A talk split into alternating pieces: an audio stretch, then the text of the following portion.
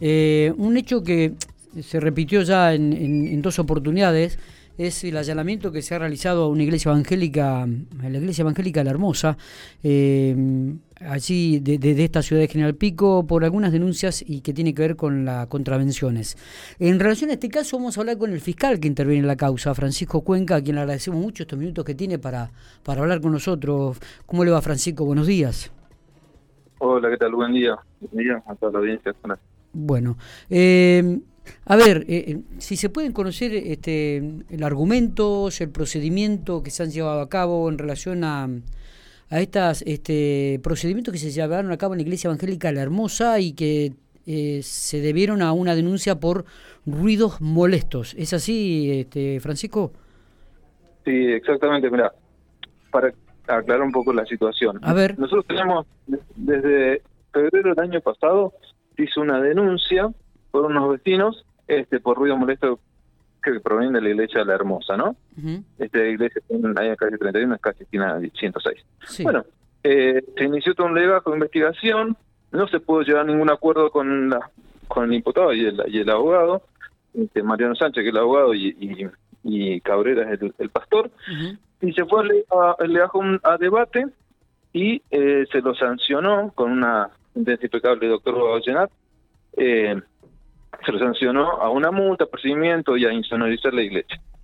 Este legajo, eh, el defensor del imputado, por supuesto, fue al Tribunal de Impugnación Penal, no se lo recurrió, lo que eh, hicieron lugar a, a, la Fiscalía, por supuesto, o sea, quedó, quedó o sea, le dieron la razón a la Fiscalía y, al juez, ¿no?, de, de, de esta de esta sanción recurrieron al Superior Tribunal y el Superior Tribunal volvió a ratificar la denuncia, la, sentencia del doctor Guado Llenar. O sea, hay tres eh, organismos judiciales que dejan, eh, digamos, firme, de cierta manera, eh, lo dispuesto, por supuesto, por el doctor Boga. ¿Usted se refiere a la, usted se refiere, digo, a la, condena que sufrió hace días? Exactamente, a la multa, a la multa y a la obligación la obligación de insonorizar la iglesia para poder seguir usando los instrumentos musicales y todo lo que tiene. No obstante eso, paralelamente a esto, eh, una vez que, que, después del debate siguieron estos ruidos, entonces, por lo tanto se inició un nuevo legajo. Eh, paralelamente a esto, porque no quedaba firme la, la sentencia, porque fueron al Tribunal de Impugnación, después al Superior Tribunal de Justicia. Este, mientras tanto se hizo un legajo paralelo donde se constató estos ruidos en varias oportunidades, te digo que más de 20, tenemos más de 20 hechos, este, por lo tanto, a los fines de cesar la, molestia y a los fines de recopilar más información, más elementos de prueba y todo en otro legajo, se solicitó este allanamiento que se lo, lo, lo solicitamos desde la Fiscalía y lo otorgó un juez de control. Este, por eso hizo el allanamiento el sábado pasado y se secuestraron equipos de música, baffles, parlantes, potencia. Está bien. Bueno, eso. Eh, la pregunta, Francisco, es si se ha este, tomado algún tipo de, de, medida en relación a esto, si ustedes se llegaron, han medido este, con, con algún decibelímetro los sonidos del lugar, si actuó la municipalidad, si actuaron ustedes. ¿Hay argumentos válidos y sólidos para, para generar este tipo de, procedimientos? Mira, yo te explico. Nosotros, eh, desde la Fiscalía Contravencional, somos una institución aparte, de, por supuesto, independiente del, municipio. El municipio, se, o sea, interviene cuando hay eh, locales comerciales. Por ejemplo, interviene cuando hay un boliche, un ruido molesto de un boliche, de un restaurante, de una cafetería, lo que sea. Nosotros intervenimos este cuando hay eh, ruido molesto o problemas entre vecinos o en este caso iglesia donde eh, no son no tiene una actividad comercial. Por supuesto no tiene habilitación comercial nada porque obviamente no es comercial. Entonces en ese caso interviene la fiscalía contravencional. El, el, tema del civilímetro es un tema muy específico lo que fue en la sentencia y en, y en, nuestro alegato siempre se mantuvo.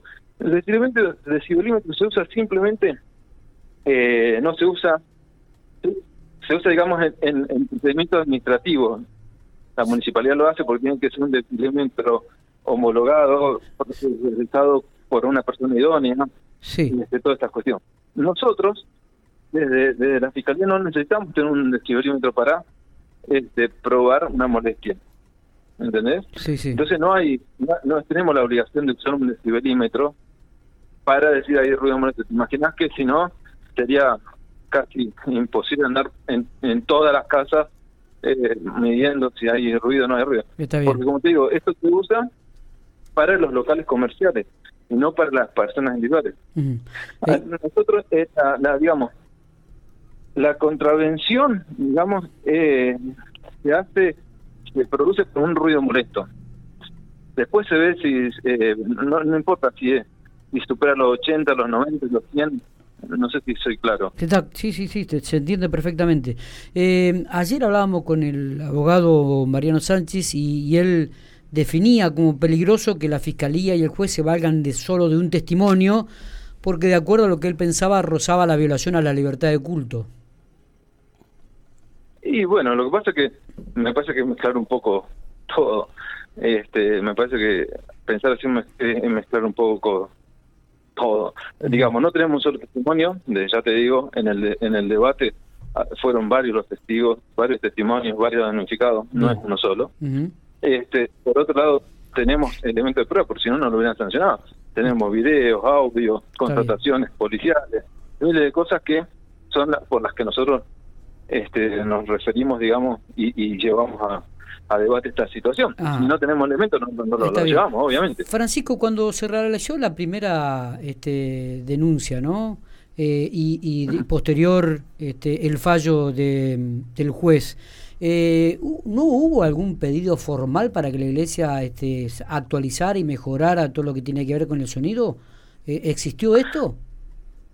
Por supuesto, en la misma sentencia, el, doctor Babayanar les dice que se, se les prohíbe usar elementos de potencia, digamos, BAF, de elementos musicales, estas cuestiones, hasta tanto no se insonorice la iglesia. Correcto.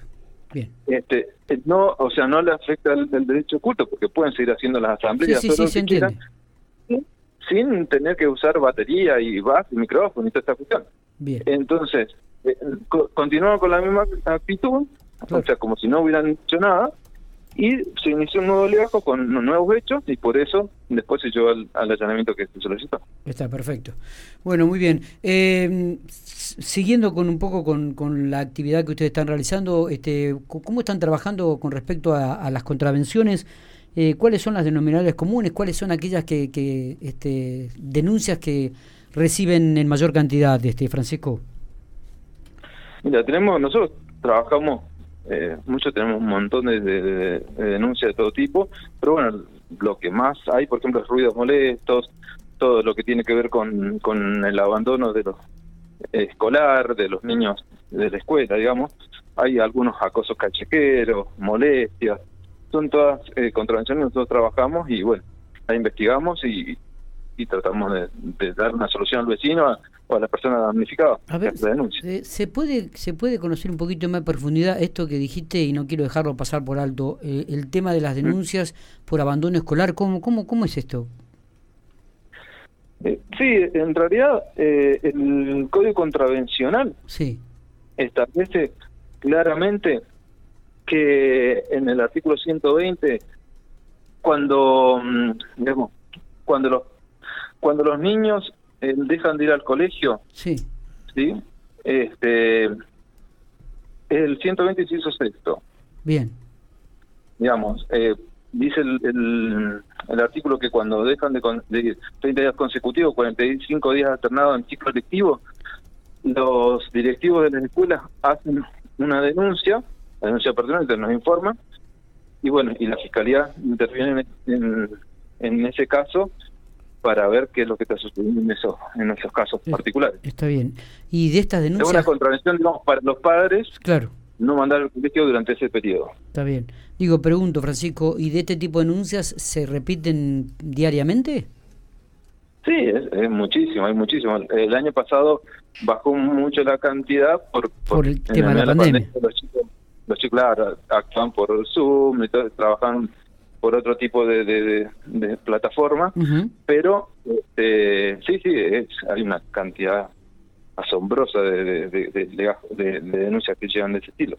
Mira vos, la verdad mm. que sorprende. este eh, que, escuchar e-, este tipo de datos y más en la realidad de hoy, ¿no? Y con, con el tema de educativo donde eh, todos los chicos deberían estar en la escuela.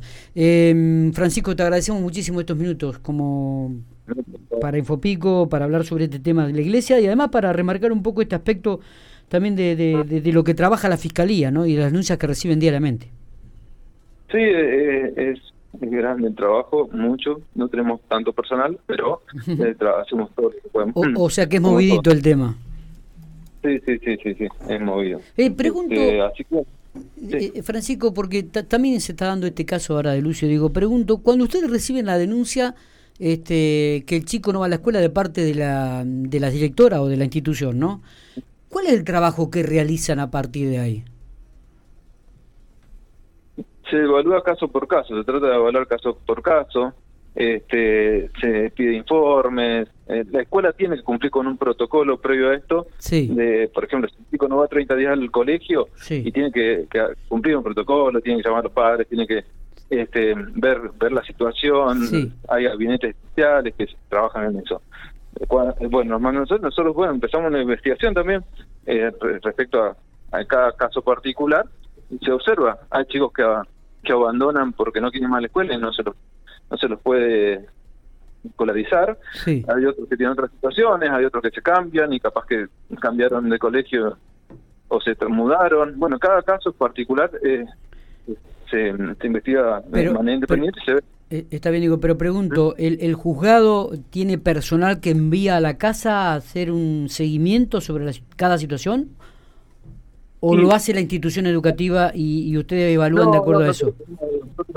De acuerdo a lo que a lo que nos informa la, la, escuela, se puede mandar a hacer algún tipo de seguimiento en, el, en, en, la casa, este, se puede pedir algún eh, informe social o lo que sea, y se ve cada caso particular. Hay, hay chicos que, que, se reincorporan y, punto, hay chicos en los que no se reincorporan y bueno, como te digo, o se, o, se mudan a otra provincia, hay casos, todos los casos son individuales, hay otros que se van a trabajar al campo y no nada. Bueno, depende de cada caso en particular, es lo que después lo que se hace, ¿no? Claro, bueno. Eh, Francisco, gracias por estos minutos, ¿eh?